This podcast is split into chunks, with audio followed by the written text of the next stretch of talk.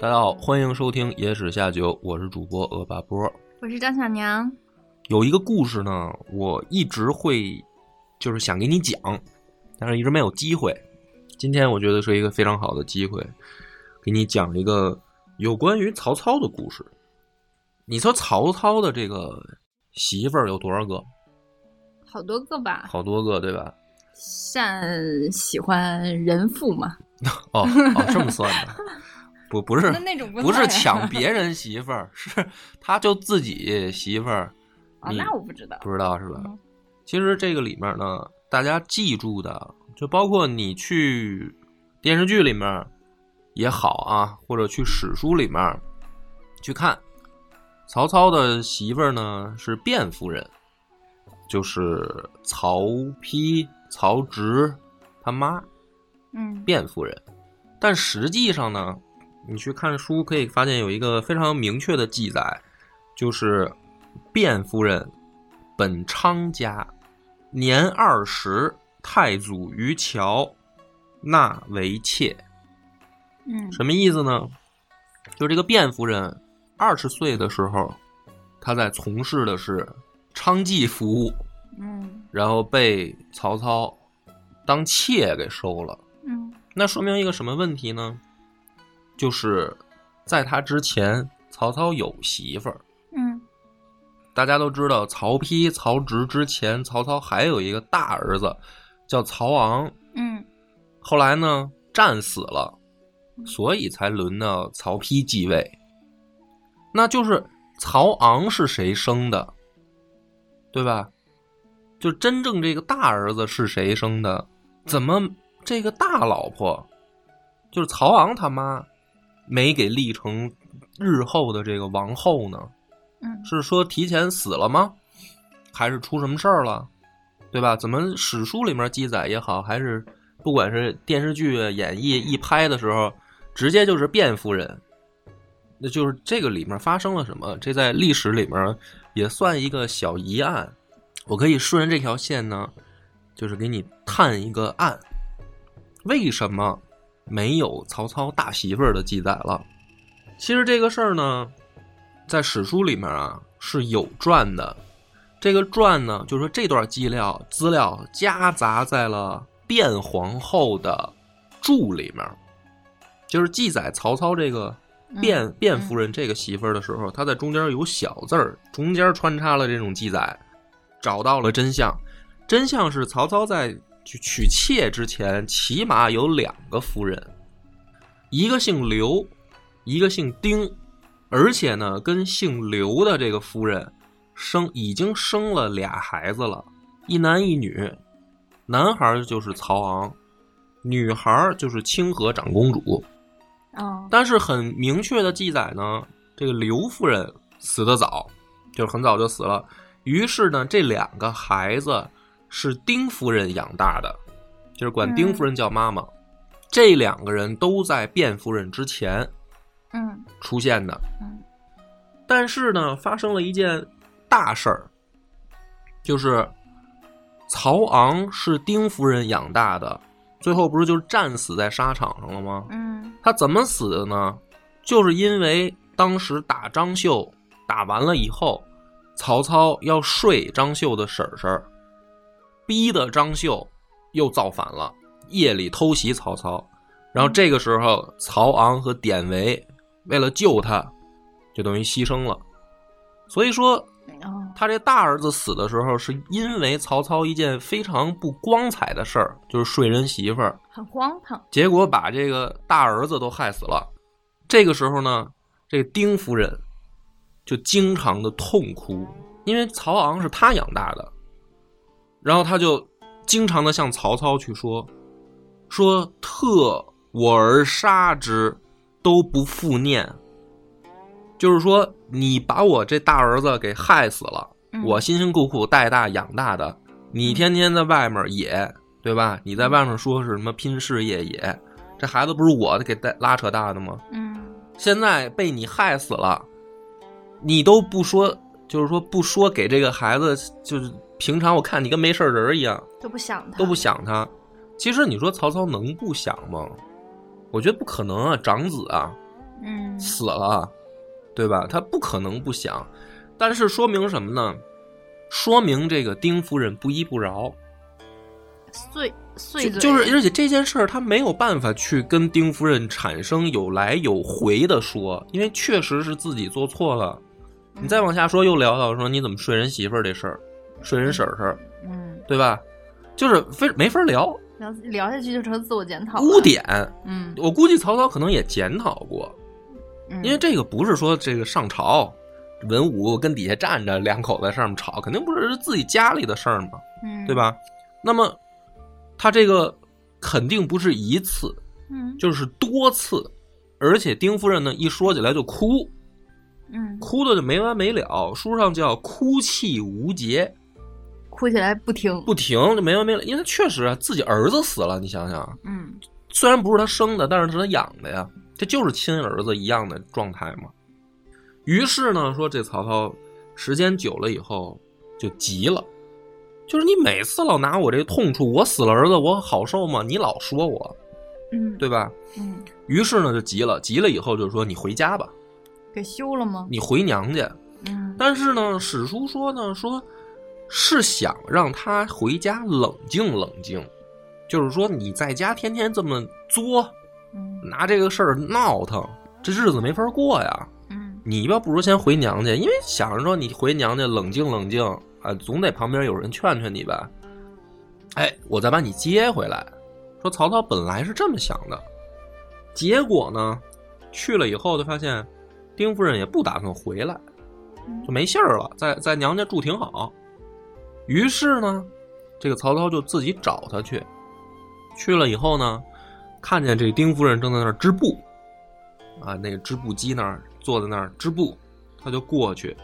过去的时候，就当时家里面的人已经就喊话说：“公至！”就曹操嘛来了，嗯就是公至。那这个时候呢，丁夫人听见了，没动，就还在那儿织布，也也不回头，也不看他。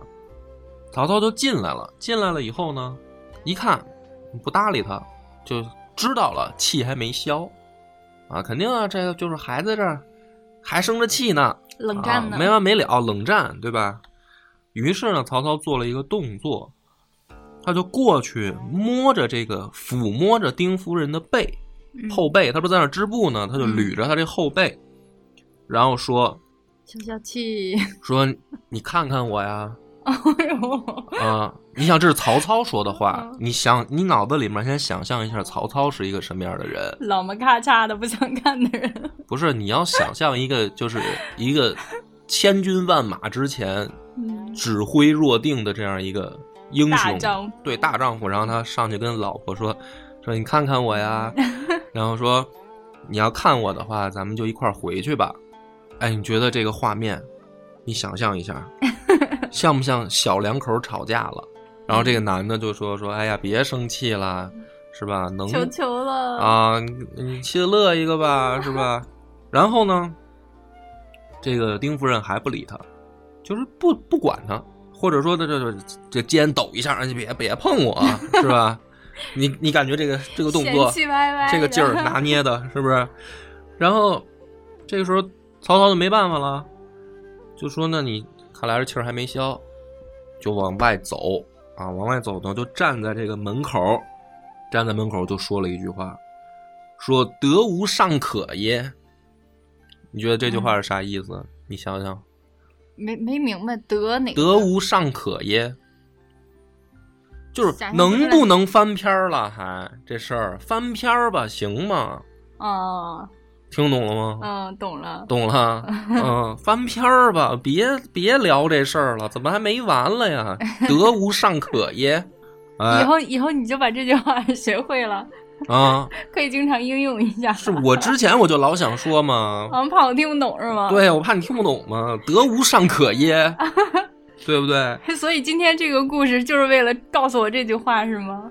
然后这丁夫人还不理他，嗯，还不理他，你能理解丁夫人这时候的心情吗？我特别能理你解。特别能理解 啊，但是你要想，这可能会有什么后果？然后这个时候，曹操说了一句话，说“真绝矣”，嗯就是没法过了这日子，看来是要道别了。走了以后呢，这两个人就再也没有做成夫妻了，这就相当于离离婚婚了，啊、嗯，离婚以后呢，曹操说跟他这个丁家说啊，说要不让他改嫁，要不然的话就是这一个人孤独终老，孤独终。他虽然是在娘家住，但是就是说他不跟我了，他可以跟别人，嗯我不介意。但丁家没敢，丁家没敢让丁夫人改嫁，太小心了，丁家，哎，所以这个呢，故事到这儿，就我想给你讲的这个故事到这儿呢就结束了。但是你从里面能体会到一些什么事儿吗？嗯，你你别光体会那个，得无上可耶，哎，这个需要记住啊，这句话需要记住，“得无尚可耶”是要记住的，嗯，让你体会一件事儿，就是曹操的婚姻观很开放，啊， 怎么琢磨成这儿了？不是，你想想丁夫人，就是我，我读到这个故事的时候啊，我觉得我狭隘的，我觉得有点可惜。 嗯可惜什么呢？就是其实他跟曹操怎么说呢？可能认识的时间算最早，而且呢是把大儿子带大，就是某种意义上来说，作为这个家里面的责任尽的最多，对吧？因为那个时候曹操可还没有到日后那么高的地位，而当时曹曹操已经处于一个事业的上升期了。嗯，就这件事儿发生在建安初年，就是曹操已经开始在事业上腾飞了，准备腾飞了，或者说，起码说他娘家都已经怕曹操了。嗯你想说，哎，你让闺女改嫁吧，他们家不敢，嗯，你就说明什么？曹操已经不是那个外面的那种小小混混了，嗯是？吧？那他在这个时候，因为曹操做的一件事儿揪住不放而离婚，从个人来说，我觉亏了得，从个人来说亏了，就是你该付出的你都付出了，嗯对吧？嗯，就是说不好听一点儿，不是便宜小三儿了 吗？就是没错在丁夫人的视角里面，卞夫人就算小三儿啊，嗯，对，昌家嗯你想想，就是坐台小姐，对吧？你跟老公离婚了，她成为了夫人，那这个从个人来说，是不是一个我觉得挺可惜的？我比较狭隘啊，不不，我觉得你一点儿都不狭隘，啊、这是很很正常的嘛，就是相处于不是相识于微末之时，然后付出了功功那个功劳，付出了苦劳，结果对啊。嗯那从历史上来说，就是从大的视角来说，那就更可惜了，因为日后的这个卞夫人可是被追封为皇后啊，载入史册了。而且是确实是有他的对《三国志》里面有他的传记，你知道嗯吧？二十四里面，二十四史里面，人家有一传，这就叫什么名留史册呀。可是你呢，你就是等于加载在人家传记里边那个小配角，注脚了。对嗯，本来你是主主角，嗯结果混成了配角。嗯而且其实那个注下面就是讲完这个故事，注是没有完的。下面说什么呢？两个人分开以后，卞夫人经常把这个丁夫人接回家里面，趁曹操不在的时候，趁曹操不在的时候接回来干嘛呢？就是给他送吃的、送钱，照顾他的生活。然后呢，两个人坐的时候，卞夫人还让丁夫人坐在夫人的位置，因为古代啊，嗯就是说你的这个尊卑之分很嗯很明显，比如谁是妻谁是妾，那咱们座位谁坐上面谁坐下面。卞夫人就是说，哎，姐姐你还是坐上面，我还是按照妾的身份坐。但实际上这时候卞夫人已经是正妻了。那这卞夫人很懂礼貌呀。所以你明白了吧？因为因为记载丁夫人这一条，为什么还记载在这个注里啊？是为了夸卞夫人，哦，明白吧？就是说你就是一个配角，你被拿来当成一个工具人儿，去嗯，夸人家曹操后来娶这媳妇儿有多知书达理，嗯，有度量你是那大个体你是那个反面了，对吧？嗯所以我觉得这从这个两个层面很可惜。我就想先让你记住这句话，叫“得无尚可耶”，就这日子还得往下过。不要有有一些事儿就揪住不放。那你说你再大的事儿，能比曹操这件事儿更恶心吗？曹操想睡人媳妇儿，儿子死了，对吧？嗯，这事儿够恶心的。从如果换成女性视角来说，确实应该闹腾了。不可原谅。但是你想，他这个后果，就是我刚才我很狭隘的认为，也许有的人说，哎，那其实丁夫人可能一个人过得更好，就是不被这个臭男人所所管着，可能一个人过得更好。但是你想，那个社会可能吗？就是古代那个社会没有了老公，可能过得更好吗？但是现代社会是有更多的选择了。不过他就算是跟曹操一起过，他也过得不会开心嘛。就是说物质条件上可能过得好一些，但是他肯定精神上不开心，但是他一个人过，精神上就会开心了吗？也也不开心。 对呀、就是说为什么要站在这个，就是怎么说自己的情绪里面不往前走呢？就是你这一，他等于丁夫人这一辈子可能就在这个情绪里了，就他这一辈子就是这样了，他没有往前再继续了。可是你看曹操，你再看卞夫人，他们的人生是在往下继续的，他们后来会被会被这个，你想会当王，会成为王，会成为王后。对吧？然后会被会被历史所记住。他们的儿子，他们已经去解决新的矛盾了。就是儿子要是打起来争位怎么办？他们已经进入下一个 下一幕了，他们的人生已经走到下一个阶段了。可是丁夫人呢？从起码从文字上来看，她就永远活在那个心情里了。她的人生没有再继续了。嗯，你这么说确实是。对吧？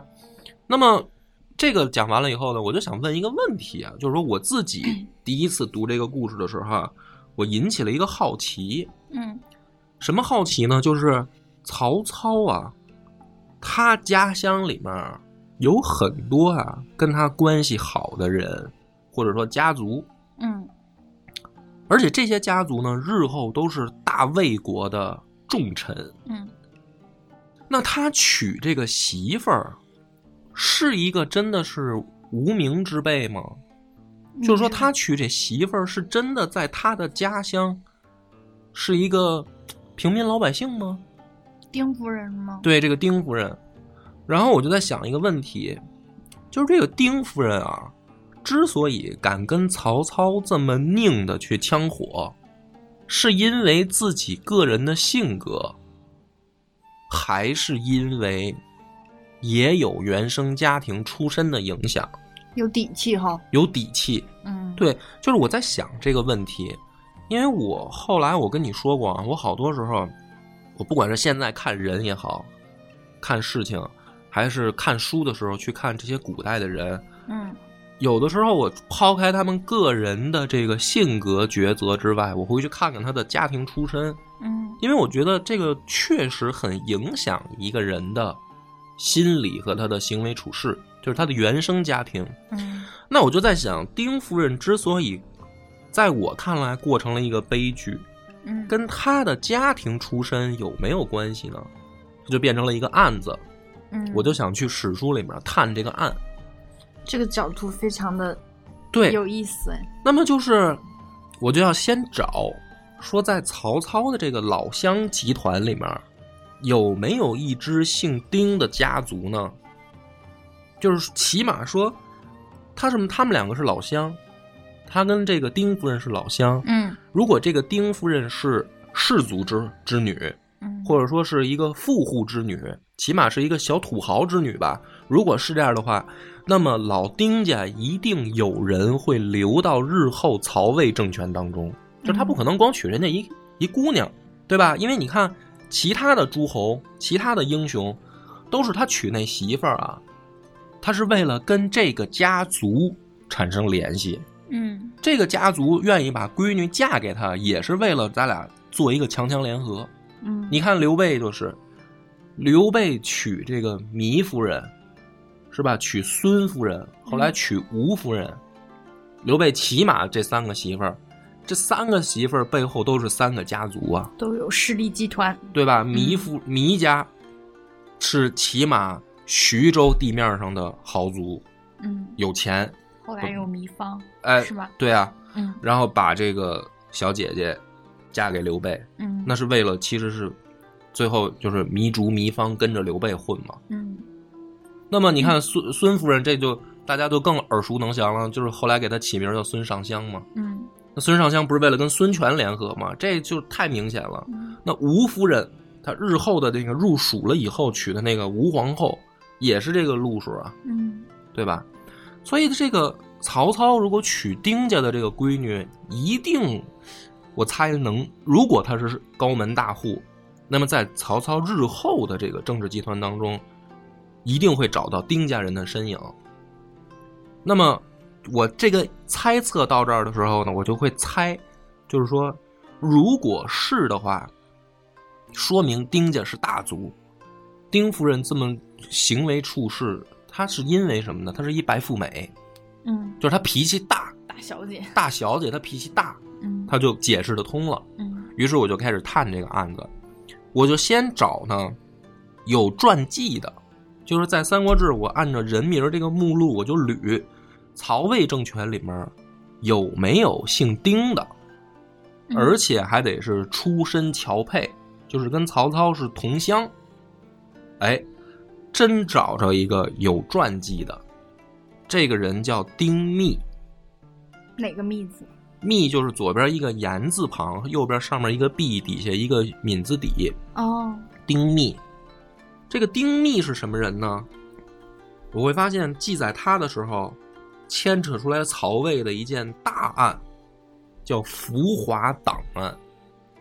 浮华案，因为我发现这个丁密记载在目录里面，跟他同时记载的是谁呢？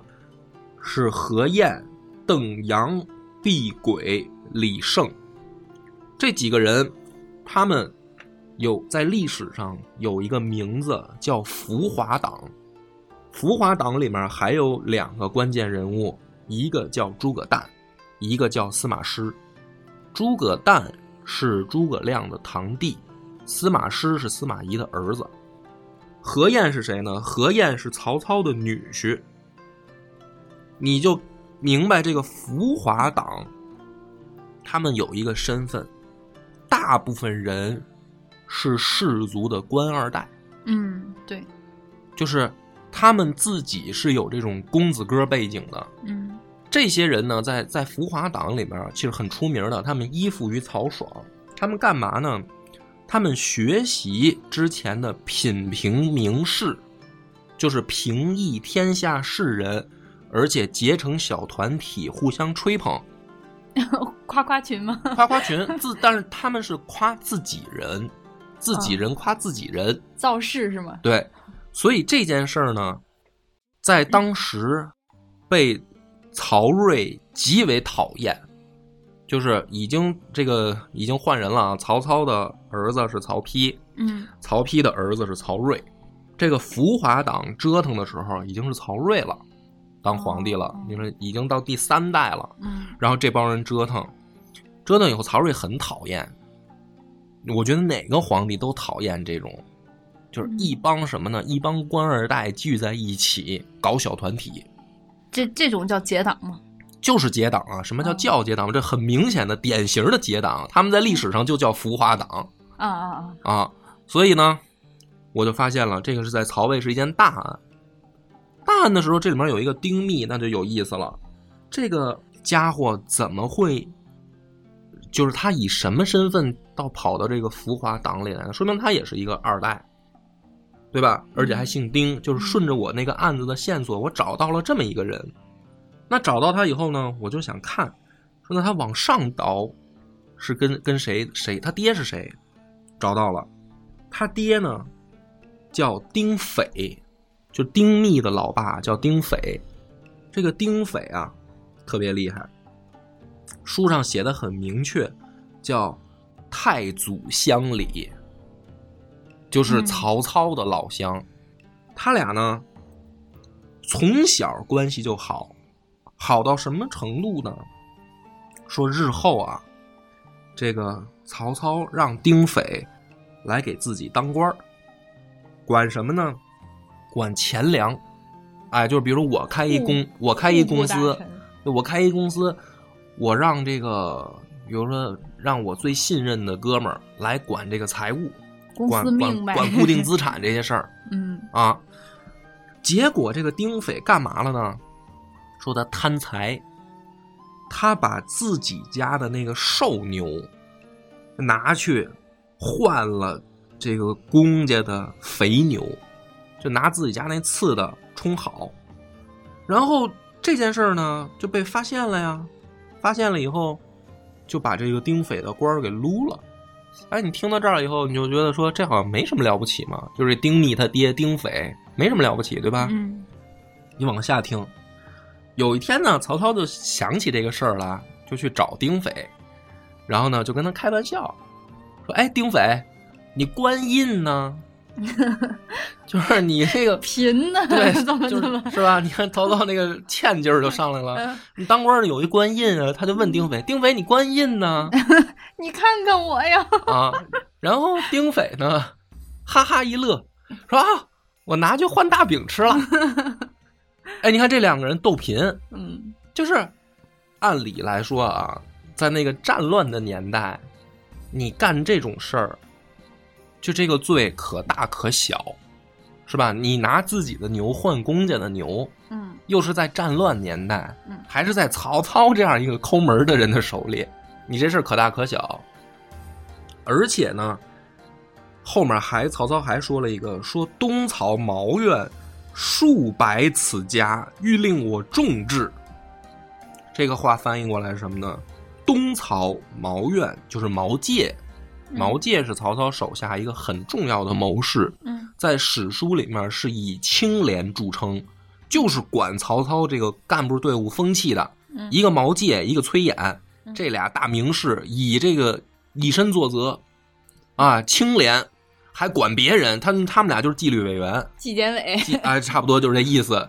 然后史书他们俩出名，就是因为把曹操这边的这个官僚风气啊弄得特别好，就是史书出名这俩人。嗯曹操说什么呢？说毛玠呀、就多次跟我打报告嗯，说这个丁斐啊，得重治，嗯就他这个毛病啊，不板不行。那你猜曹操怎么说？他就说到这儿以后，曹操接着，你猜他会怎么说？按正常来说啊，嗯，治啊，是不是应该就对呀、就管啊，嗯治啊，对吧？嗯结果曹操说啊，说你看啊，我给你们打一个比方，说这个家里面养的这个看家狗啊，嗯它是不是有的时候它也偷吃？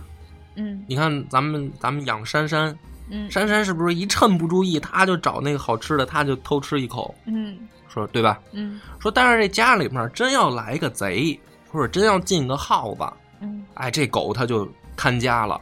嗯他说这个丁斐啊，哎，他就是这个作用。嗯平常弄个小偷小摸，但是呢，是愿意为公家干事儿的。他等于在向什么呢？在向其他人解释，就丁斐犯错了嗯啊，证据确凿。他自而且丁斐自己毫无悔改之心，嗯是吧？嘿嘿一乐，哎，你官印呢？拿去换饼了，他没有悔改之心啊。当然，可能也是两个人在开玩笑，但是起码就是说拿这事儿不当个事儿嘛，嗯对吧？嗯然后曹操竟然还替他解释，嗯那就说明一个什么呢？说明两个人真的是关系好。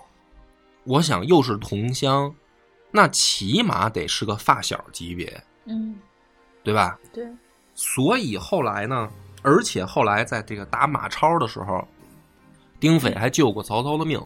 嗯打马超的时候，丁斐还是干那活的，还是管钱粮的。嗯然后马超打过来了，曹操这边打不过，准备跑。哎呦，这一下可就坏了，因为马超骑兵，嗯西凉骑兵铁骑快，是吧？就追着曹操，追上他就曹操就死定了。这个时候，丁斐一看，就把自己这这管的这些牛，他不是管辎重的吗？把这些牛、这些辎重往外说，快往战场上跑，捣乱去，捣乱。然后呢，马超那边的士兵一看，嗯他们就不追曹操的部队了，他们就过来抢东西，就来抢辎重哦嗯啊，就是谁抢着是谁的，来抢这些牛啊辎重。然后这不是曹操就跑了吗？嗯就丁斐干这个事儿，哎，还真让曹操说中了，是吧？就是说嗯，他关平键常时候有哎大用， 对他平常小偷小摸，他关键时刻他能他能干事儿，嗯啊，就两个人就是这么个关系。所以呢，这个丁密是因为他爹的身份成为了曹魏的富二代，就是他能够去跟，比如说像何何晏，曹操的女婿，嗯对吧？曹爽，曹爽是曹真的儿子，曹真是曹操的干儿子，就是他能够打入这个曹魏的核心核心圈儿。嗯那你说这个丁密靠什么？靠他那爹，他那爹官儿不大，其实、你想管，就相当于有点会计的那意思，你知道吧？不是重臣啊，怎么他的儿子会这么受到特殊对待呢？我们找到这条线上，起码有一个，就是在曹操的故乡有一个老丁家。这个老丁家，我们现在其实除了丁夫人以外，是不是又勾勒出来一个人叫丁斐？嗯他是曹操的发小，他的儿子日后是曹魏集团官二代的一员。那就是说，一个家族如果真的是有实力，还应该会出现，还应该有更多的人出现。嗯，就是那也许这个老丁家跟丁夫人的那个丁家，也许不是一家呢？怎么就不可能这一村里就有俩姓丁的呢？这很有可能啊，对吧？那他们俩是不是一家子呢？如果因为如果说这个丁家是一个大家族，应该还有证据，对吧？嗯于是呢，我就再找目录里面是没有了，目录里面没有了。嗯这个就得看什么呢？ 就得看平常的这个记忆力了。积累，对，就是说，我就回看想我波哥怎么厚积哎薄发，回想一下，就是曹操的这个周围还有没有姓丁的？后来我突然想起来，还有一个人也谁姓丁，叫丁仪。丁仪是谁呢？ 这个人特有意思，说曹操啊，想嫁闺女的时候，就是给他这个大闺女清河长公主选老公的时候，曹操就想起来一个人叫丁仪。嗯他呢就拿着这个事儿啊，就是跟这个曹丕两个人商量，因为曹丕这个时候算是大哥呀、嗯就曹昂死了嘛，嗯他就跟曹丕商量，哎，我觉得你姐是不是该出嫁了？这在家里受不了啊嗯啊！这在家里，这这这天天的成老姑娘了可不行啊！说这个，我想了想，丁仪小伙子好像名声不错，哎，你就发现什么呢？ 曹操这个时候啊，对丁仪不了解，他不了解，所以他才问，他才问曹丕。嗯他要了解，他就不用问了。他就是我这人我很熟，我心里有数，我就不用问了，对不对？应该是这种状态吧？他问曹丕，问他儿子。然后呢，曹丕怎么说呢？曹丕说：“我觉得呀、这男人啊也得看长相。这个丁仪呀、眼睛有问题，贼贼眉鼠眼的那不种，是眼睛，眼睛就是是有两种说法，一种说是这个他有眼疾，就是有啊一只眼睛视力已经看不太行了啊。但是后来因为曹操还评价过这事儿，就是说他可能是眼睛小，嗯就两种都有，反正就是肯定眼睛有问题，不好看。嗯也就是说什么呢？长得不帅。曹丕呢就特别直白的就跟爹说说，这丁仪形象不好，嗯，那你说我姐嫁了他能开心吗？嗯啊，这确实是自家人的疗法。疼他姐你姐，琢磨是吧？但是这个时候呢，我就有一个问题了：这曹丕、曹操连丁仪长什么样 儿都不清楚，都不清楚，怎么就想着把闺女嫁给他呢？ 肯定有别的目的，哎，你说是不是这个问题？嗯他得他儿子还得点他，这嗯这眼睛不好有问题。那曹操说：“哦，对对对，哎，这曹操这爹当的有点不负责吧？嗯怎么回事儿？后来呢，这故事啊，这丁仪的这段还没完。后来啊，曹操见着丁仪了，就跟他聊，聊完以后呢，曹操给了一个评价，哎呦，说小伙子真好，有学问，有见识。说这别说瞎一只眼，两只眼睛都有眼疾，我也得把闺女嫁给他。这啊，就给丁仪了这样一个评价。哎，你看，这不是再一次说明了曹操之前跟这人不熟，嗯他是等于呃清河长公主都已经找完老公了，他才又见着丁仪，又然后才聊的。聊完以后说：“哎呀，这人有才能，有见识，哎呦，真后悔，应该当我女婿啊。”嗯那说明之前就是不熟，他没见过丁一，可能都嗯那还是那个问题，你这爹怎么当的？啊那么只有一种可能，这个丁仪背后是老丁家，这个老丁家是曹操就想结亲的，他只有这种解释，要不然这这小伙子你都不熟，长得也不行，你怎么就想着把闺女嫁给他呢？嗯那一定是他的家族有能量。于是呢，我就去查， 我就去查这个丁仪的背景。哎，丁仪的背景更有意思了，他老爹叫丁冲，丁冲呢，早在之前就在朝中当官儿，哎，而且呢，还这个官儿不小，在中央，甚至是当时啊，给曹操有书信往来的时候，有过这样两个故事，一个故事说是什么呢？说曹操啊，有一次跟丁冲开玩笑，说我现在可不敢跟你一块儿睡了。嗯说你那你啊，你你犯疯病，就是说啊，丁冲之前啊，他可能有精神问题也好，或者说也许碰到了什么事儿啊，他可能情绪不稳定，有的时候他梦游不就是就是发脾 气，发发狂嗯啊。曹操害怕，曹操说：“原来咱俩老一块儿睡，现在我可不敢跟你一块儿睡了，你这脾气不稳定。”嗯这哎，这么一段记载留在了史料里边儿，说明什么呢？你看，起码这两个人也是一个非常亲近的朋友关系，就是曹操跟丁冲嗯两个人关系很近，经常经常一块儿睡晚上。可以同榻而眠的对，交那情肯定就是什么呢？老一块儿刷夜，嗯打游戏是吧？嗯刷夜嗯，俩人一看哎玩儿太晚了，今儿我就在你这儿睡吧。后来呢，说你们打游戏你老 急啊，你就说摔手柄老急急什么呀？不跟你一块儿玩儿了是吧？他这这是两个朋友这样的开玩笑。还有一个记载更逗，说这个曹操啊想赢不赢汉献帝的时候，就是老刘家这皇帝现在没人管啊，我要不要去给接过来啊？这个时候，丁冲给他写过信，就是说，小曹，你一向以天下国事自居，就是你之前咱们聊天的时候，你你说你自己的胸中抱负，嗯嗯你说你将来的梦想，说理想，就是为了匡扶汉室。啊，不是匡汉室，是匡扶汉室，是吧？你你你老跟我说你的梦想，说现在机会就在眼前，皇帝没人管，嗯你是想匡他， 你还是想匡扶他？还是想诓骗他哎，这封信写给曹操，然后曹操就是后来的选择，大家都知道了，嗯选择了诓骗还 是选择了把汉室给诓了，对吧？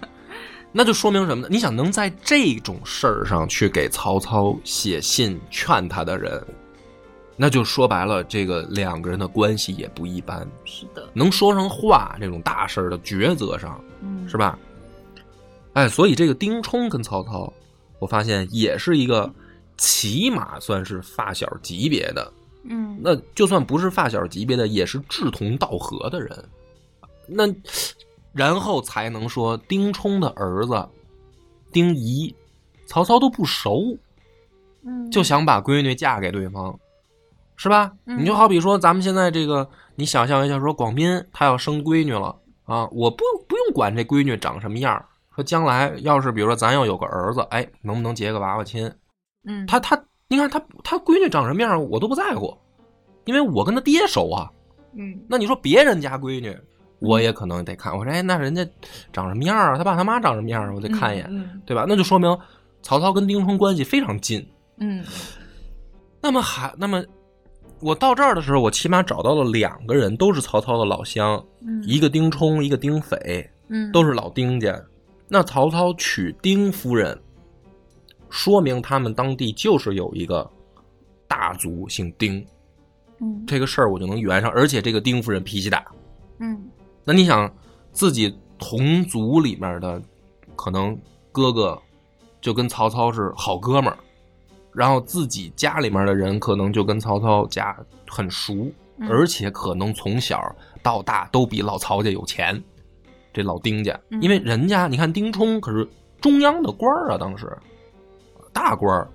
哎，那我就在想一个问题啊，如果这个推论对，为什么日后这个丁家在官场上虽然还能隐约找到他们，可是却没有当过高官呢。就是老丁家没有出过什么高官，嗯这个丁冲也好，丁斐也好，他们的儿子日后在曹魏没有更多的大表现，是他们自己不争气吗？我再一去查，哎，我就想把这些事儿全部都能勾连上了，我发现不对。他们家第一次机会就是丁仪，就是这眼睛有问题的丁仪，他们碰到了一件事儿，就是曹丕和曹植争楚位，而丁仪和丁义两兄弟哥俩， 他们都支持了曹植，哦，所以日后曹丕上位以后，这哥俩就消失在了史书当中，而且很确定的是被杀了。站错队了呀，这是啊站错队，了。他们爹那个记载就更惨了，就是丁冲啊，说是什么呢？ 《三国志》的这个作者陈寿写书的时候啊，他不是史官吗？嗯陈寿是写书的啊，曾经去过老丁家，说能不能给点大米啊？说愿得米千斛，为公做家传。什么意思呢这？史官啊，就是说利能用不能职务之便， 对，能不能给我一千斛大米？嗯我给你爹呀、啊在史书上好好写写。嗯哎，这个丁仪和丁义两两哥俩啊，也是这个算是士族啊嗯，非常知书达理啊，就说说滚蛋，啊、滚 远点儿确实知书达理啊！这个陈寿就受委屈了，嗯嗯，你们家那么 有钱啊，怎么一毛不拔？啊不给 点儿，你等着呢，就是回去啊，嗯特意的把他爹那点事儿全给删了，就是丁冲那个什么给曹操写信是吧，在首都发生的事儿，嗯三国志》里面没记载，那你得跑到别的《后汉书》里面找。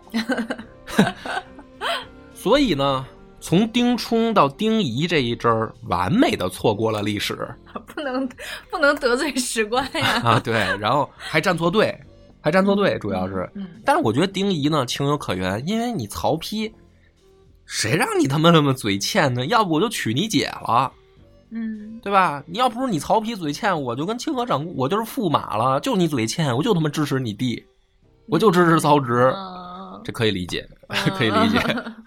但是这一支丁家这一支嗯就完蛋了。嗯那个丁斐那一支，那应该也挺坚挺的吧？嗯到丁密那儿，嗯，对吧？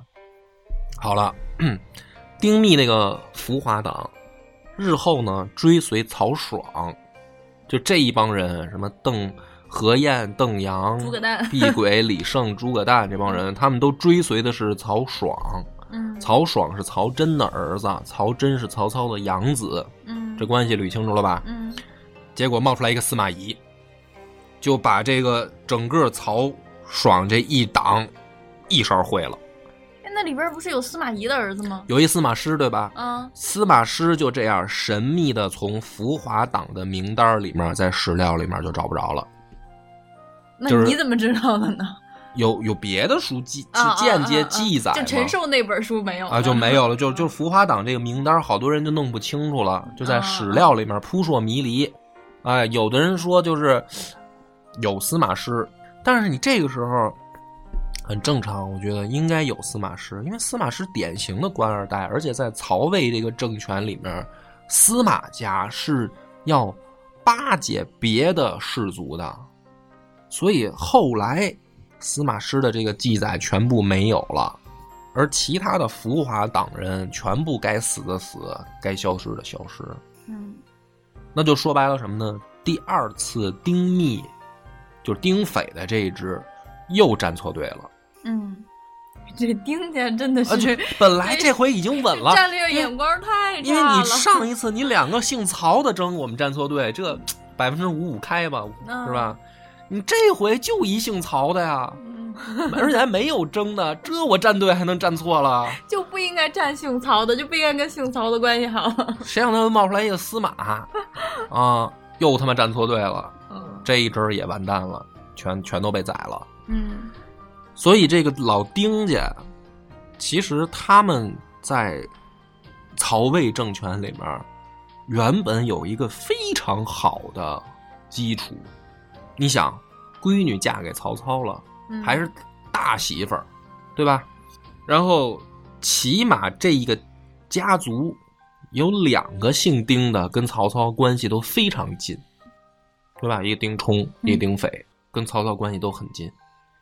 结果这个家族竟然在历史里面就这样默默无闻的，要么消失，要么成为别人纪传里面的边角料。嗯就是因为站错队了。但是你说这个站错队里面有没有一种性格问题？就是我们现在讲到这儿的时候，回过头来再看这三个人：丁夫人、丁仪和这个丁密，嗯甚至比如说丁冲、丁斐这些人，他们身上有没有一些共性呢？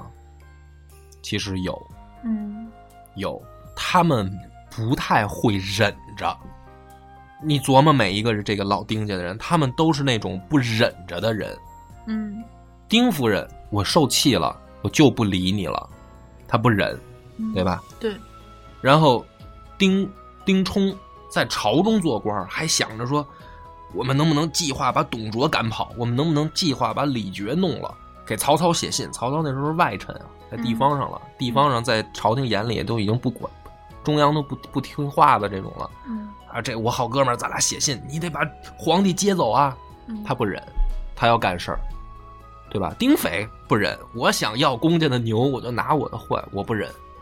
嗯丁仪，哼，你你不让我娶你姐，我他妈就不支持你，我就支持你弟，他也不忍，嗯 对吧？丁密更不用说，浮华党，听这名儿，这就不像个隐忍的团体这就是啊！浮华党，听这 名儿 嗯吐槽的群。非常高调的一个党，老丁家的人都不忍，可是呢，他们在史书里面差点就没影儿了。回过头来，我就想到我那个一开始的那个疑惑：丁夫人到底是自己的性格，还是她的原生家庭也给了她一些影响呢？到这儿，我把整个案子就勾勒清楚了。 这是他们家的优良传统。哎，就是这个是有有它的这个背景在的，所以这个故事我我之前就想讲给你，你要记住什么呢？就是得无尚可耶，啊，有的事儿能不能翻篇儿就过去，向前看，这哎，绕这一大圈嗯儿，记住了不？得无尚可耶，哎，你最近日子不是过得挺太平的吗？什么意思？说什么呢？我这给你讲历史故事，对吧？好吧，这个感谢大家收听，本次节目到此结束，拜拜。我们的微信公众号叫“柳南故事”，柳树的柳，南方的南。如果还没听够的朋友，欢迎您来订阅关注。